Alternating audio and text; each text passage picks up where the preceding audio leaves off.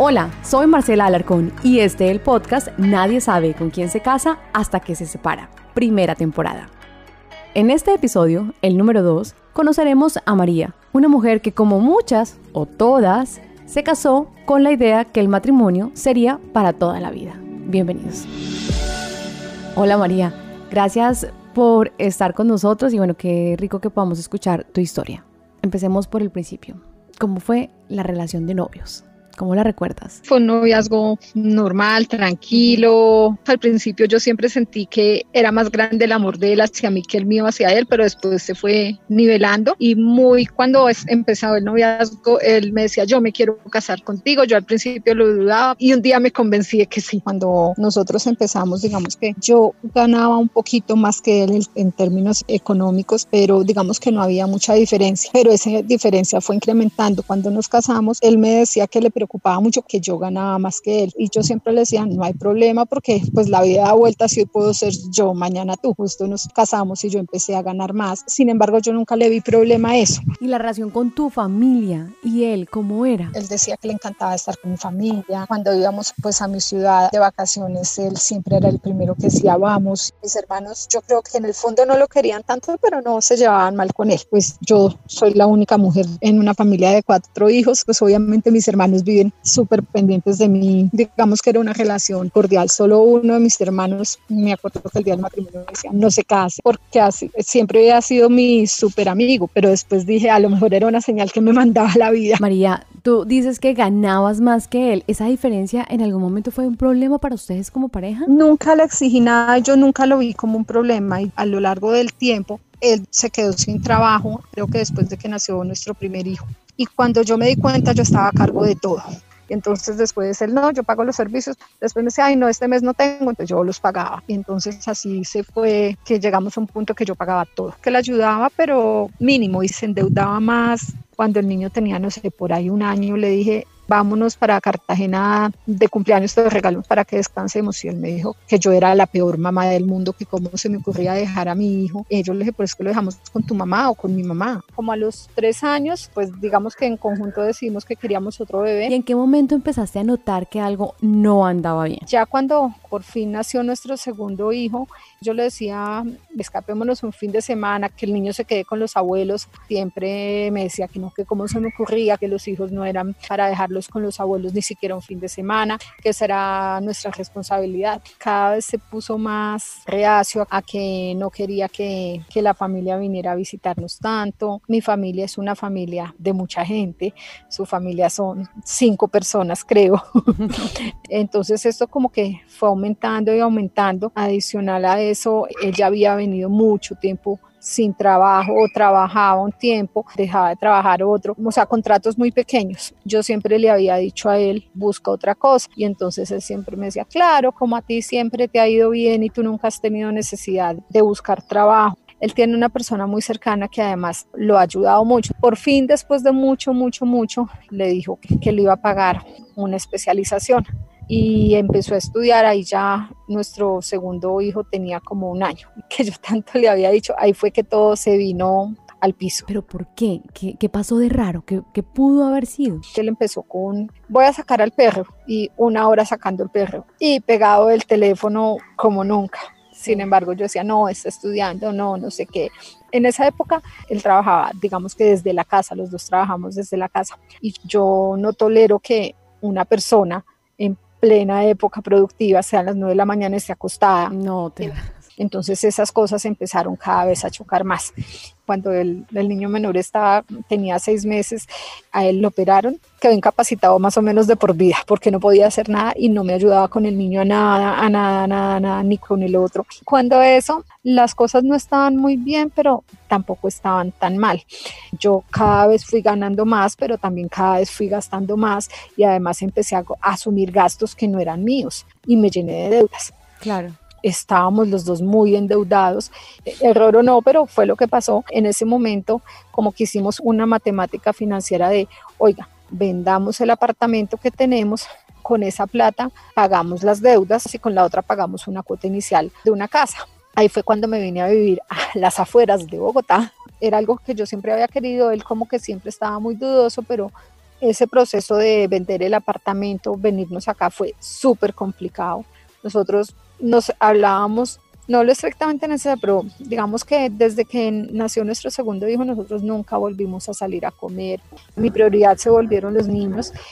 Ya ahí la, la, situación laboral para él me imagino que más difícil porque estando fuera de Bogotá la cosa pues, se complica. cuando decidimos comprar acá, él, él estaba trabajando, pero cuando ya nos vinimos, él se había quedado sin trabajo otra vez. Entonces cuando llega el segundo niño, la relación de pareja se acaba prácticamente. Prácticamente. Y él sigue en el máster. Eh, él, sí, él estaba haciendo su especialización, eh, su especialización y cada vez se alejaba más y más y más. Y, ¿Sospechabas el motivo de ese alejamiento? No, pues yo como que lo disculpaba, yo, no, eh, eh, es que pobrecito tiene mucho trabajo, mucho estudio, es que además le tocó, le, está tocando trabajar y él nunca le había tocado estudiar porque nunca quiso estudiar después de que terminó la carrera.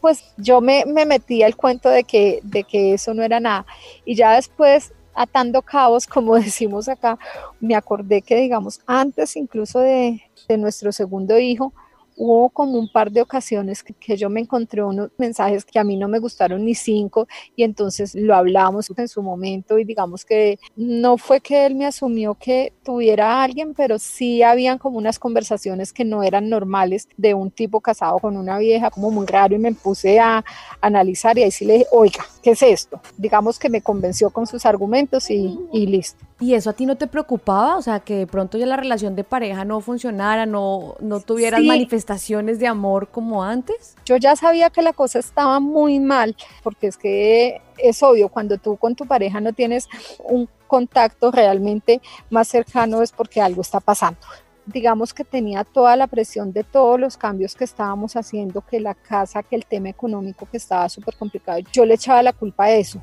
¿me entiendes? Sí, sí, sí. Yo decía, yo como voy a hacer un show en este momento, si pongo en riesgo la casa, yo me he matado para construir lo que tenemos, digamos, en términos económicos. Y yo decía, en ese momento se me ocurre divorciarme, se va a ir ahí todo. Entonces yo también tenía mucho miedo de perder cosas materiales por meterme a agrandar, según yo, un problema que eventualmente podría solucionarse, como la, la lejanía que teníamos él y yo como pareja. ¿Y en qué momento pasó? Mis hermanos me llevaron a, a comer sin él y me dijeron, abra los ojos o sea, e, este man tiene que tener otra persona porque es que no es lógico. Ustedes están bobando. Y yo les dije, no, espérese, seguro eso no es nada, eso es por toda la situación económica y lo traumático que estamos viviendo. Llegamos acá a finales de noviembre. Estuvimos, no sé, 15 días, nos íbamos porque mi hermano se casaba, entonces nos fuimos. Volvimos eh, estuvimos aquí otros 15 días y nos fuimos a pasar Navidad con mi familia. Él estuvo súper odioso, tanto que un par de personas de mi familia me decían, ¿estás segura que están bien las cosas con él? yo, sí, sí, sí. Como retraído, como en lo suyo, en su celular, como que... Exactamente, no me volteaba a mirar, pero ni, ni para un remedio, ni a mí ni a los niños. Llegamos y como a finales de enero yo tenía un viaje a Nueva York de trabajo. Tenía una tara en la cabeza y es que yo me casé para toda la vida y yo me casé por la iglesia. Normal, todas pensamos igual. Entonces, no, yo tengo que hacer algo. Y el día que yo me fui, yo le escribí una carta diciéndole que por favor, que, que sabía que habíamos pasado cosas muy horribles, pero que tratáramos de salvar a nuestro matrimonio, que teníamos dos hijos maravillosos, que bueno, todo. Pues yo estuve una semana en Nueva York, volví y ni media palabra mis papás habían venido para quedarse con los niños. El día que yo llegué, ellos se fueron. Como a la segunda noche que yo llegué, yo dije, no, ya. Y entonces le dije, oye, tú fue que no tuviste tiempo de leer una carta que yo te mandé. Y entonces me dice, ¿cuál carta? Le dije, pues una que te mandé a tu WhatsApp. A tu... Ah, sí. Y, yo dije, y entonces me dijo, es que sabes qué, es que yo tenía que decirte que esto ya era como 10 de febrero es que yo tenía que decirte que yo desde el 31 de diciembre tomé la decisión que me voy a ir de esta casa. ¿What?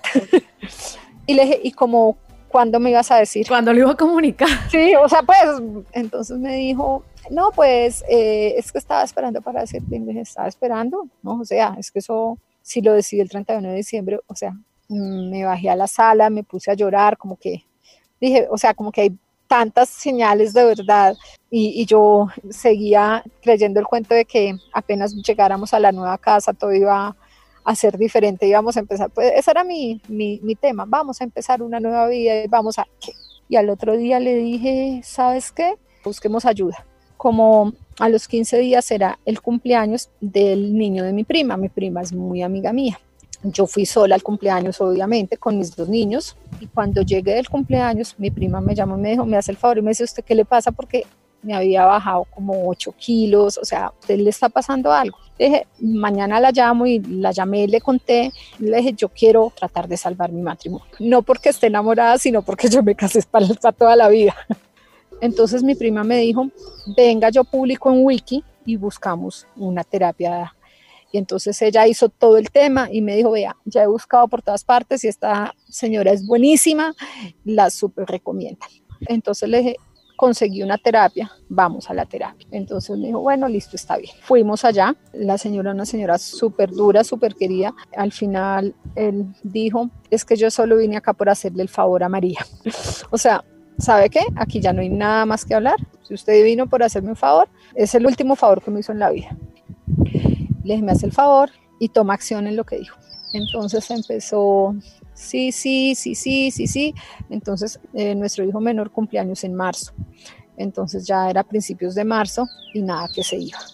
Eh, me dijo, déjame hasta que el niño cumpleaños porque yo no quiero que le vaya a quedar para toda la vida. Recuerdo de que yo me fui justo para su cumpleaños. Entonces ya yo como ya viendo que él no se iba y no se iba y no se iba, un día cogí valor y cogí un chat que tengo con mis, con mis hermanos, con mis tres hermanos y, y les escribí, les dije, necesito contarles, me está pasando esto, esto y esto. En eso estamos. Entonces ya ellos súper pendientes y todos los días que hubo ya se fue. No, no sé, hasta que me dijo mi hermano, mi hermano menor, o él se va o yo voy y lo saco. Yo no quiero que eso pase. Yo creo que él sí lo llamó porque casualmente esa semana, ya como dos o tres días después de que mi hermano me dijo, un día se levantó y lo vi que empezó a empacar las cosas, ese día se fue. Él siempre, digamos, siempre me había dicho, si algún día esto se acaba, no te preocupes, que yo sé que todo es tuyo porque tú has pagado todo. Ese día dijo, ¿te acuerdas que a mí me toca la mitad de todo? No. Sí, y así yo no haya puesto un peso, eso es lo que la ley me da y yo me voy a asegurar de que así sea. Entonces le dije, bueno, pues esperemos a ver qué pasa. Entonces me demoré mucho en empezar a hacer todos los trámites porque yo decía, así tenga deudas, pero yo aquí vivo, yo pago el colegio de los niños, yo pago todo y este man va a venir a quitarme todo. Yo no quiero meter abogado todavía porque obviamente sí. Yo medio hice un par de consultas y, y la ley lo dice. Claro, porque ¿qué va a vivir? claro. Además, la tía lo quiere mucho, pero o sea, esa señora me regaló un moto BMW un mes antes de separarnos. Entonces, pues a él nada le importa en la vida porque siempre cae parado. Siempre cae, exacto, siempre cae bien. Entonces, bueno, ahí fui dejando que las cosas pasaran. No he podido terminar el proceso de divorcio. Lo bueno es que él cedió en algunas cosas. Por ejemplo, él renuncia a los derechos sobre la casa, pero no vuelve a poner plata para los niños, la cual nunca ha puesto. Un juez de familia no te firma el divorcio si no hay una obligación mínima del papá. Cuando empezó la pandemia, logramos, digamos, que acordar todo. Debe estar por salir ya el concepto del juez de familia y si sí, entonces ya, si Dios quiere, estaría firmando el divorcio finalmente en, en septiembre. Además, tocó dejar una cláusula como si yo le debiera plata a él. Pero él tiene un trabajo. Lleva desde noviembre sin trabajo. Entonces ahora el problema es que me han dicho, y como uno sabe con quién se casa, pero no de quién se separa, ahora mi afán es porque él puede decir que como él está sin trabajo, yo le tengo que pasar a él plata para mantenerse. Es muy complejo porque muchas veces la ley no es tan justa. Sí, ¿Y tu abogado qué dice en caso de que te, te ordenen pagarle una pensión a él? Él lo que me dijo fue, a todo dígale que sí en este momento para poder firmar. Después de que él firme no hay nada que hacer. Pero, pero necesitamos firmar porque, o sea, cualquier cosa que, que pasara en ese momento, no sé, una liquidación de la empresa, una, no sé, se ganó 50 millones de pesos de un chance, no sé, él tiene derecho a la mitad. Tú lo que necesitas es blindarte de que tus ingresos no vayan a entrar en el, en el divorcio. Exactamente. Porque, él seguramente los va a pedir. Él podría, digamos, según le entendía el abogado, él podría en ese momento decir que como él no tiene ingresos, yo, como todavía somos sociedad conyugal, yo le tengo que pasar plata a él para que se mantenga. Yo ahora lo veo y digo, yo cómo pude ser ciega tanto tiempo. Cuando estábamos en plena separación, yo creo que eso me ayudó mucho. Yo soy católica y, yo decía, yo me casé hasta. Y, y, tuvimos una reunión en el colegio, la primera comunión de, del niño mayor, y casualmente en una de esas ceremonias que hacen y el, y el, y el padre del colegio nos preguntó a los papás, es más, los niños no estaban todavía, ¿ustedes para qué se casaron? Y yo estaba en plena separación. Y el padre dijo, ustedes se casaron para ser felices, pero si uno no es feliz, uno, así se haya casado por la iglesia, uno no tiene por qué quedarse con una persona con la que no es feliz. Yo creo que eso a mí me dio todo el impulso del mundo, porque, pucha, sí, o sea, yo no soy feliz hace mucho tiempo. La última gran felicidad que yo tuve con él fue cuando nació mi hijo menor, porque yo de verdad quería mucho ese niño, pero ya e, el tema de cuando le contamos, le contamos a los niños, pues él tenía dos años, pero el grande sí era más consciente. Y el primero reaccionó súper feo y un día me dijo, ¿sabes qué? Yo prefiero que ustedes estén separados a que ustedes peleen como estaban peleando. Yo decía, sí, tiene razón. La vida le manda a uno señales. Yo me acuerdo mucho que yo, como faltando un mes para casarme, yo ya tenía tarjetas entregadas, todo. Y a mí me dio una crisis y no me quiero casar. Y yo llamé a mis papás y les dije, no me quiero casar. ¿Qué sentías? Yo sentía que no iría después. Y yo lo llamé a él y le dije, no me quiero casar. Y él se vino para mi casa, no estás confundida, estás estresada por el matrimonio. Y mis papás también, de pronto son los nervios, la fiesta, 150 eh, invitados, todo el tema. Entonces yo dije, sí, eso debe ser, debe ser eso pero, pero si lo miro ahora, yo fueron muchas señales que la vida me manda, digamos, que uno no se casa con el amor de la vida, no, yo pienso que el amor de la vida es alguien que le inspira a uno muchas cosas, con, con una persona que uno vive muchas cosas, pero, pero normalmente no es con el que se termina casando, porque por A o B o C, no, pero la vida me fue mostrando que no lo era. ¿La relación con él hoy cómo está? Es una relación súper formal, estrictamente para lo necesario pero yo sí lo veo y digo, yo cómo no tomo esta decisión yo, yo no sé qué estaba pensando de la vida. De verdad, yo lo veo y lo desconozco. Yo digo, este no es el tipo ni el que yo me, me enamoré, ni con el que me casé, nada. Yo no sé si fue que me engañó toda la vida o yo estaba ciega o, o sea, en la, en la forma de actuar es que cuando yo sentía que estaba enamorada, él, él conmigo era súper especial, él es que él nunca volvió a tener un detalle conmigo, ni unas flores, nada. O sea, no sé, de tomémonos una botella, una botella de vino, del vino que estaba en la casa, o sea, o, sí, como, una película. Como que esa, esa parte de la pareja tan, tan íntima, tan de planes juntos, tan de compartir, sí, se volvió más bien la rutina de la casa, luego llega el niño, después llega el otro hijo y, y ya esa parte se olvida, no, no se preocupó por cuidarla más bien, diría yo. No, pero en lo más mínimo, en lo más mínimo, en lo más mínimo. María, muchas gracias por compartir la historia con nosotros, que se resuelva pronto este divorcio. Ay, sí, ojalá que sí, ojalá que sí. Muchas gracias a ti y de verdad me animé fue para, porque pienso que le puede servir a, a otras mujeres. Gracias por escuchar este podcast. Nadie sabe con quién se casa hasta que se separa. Pueden seguirme en Twitter, Instagram, Facebook o YouTube en arroba Marcela Alarcón.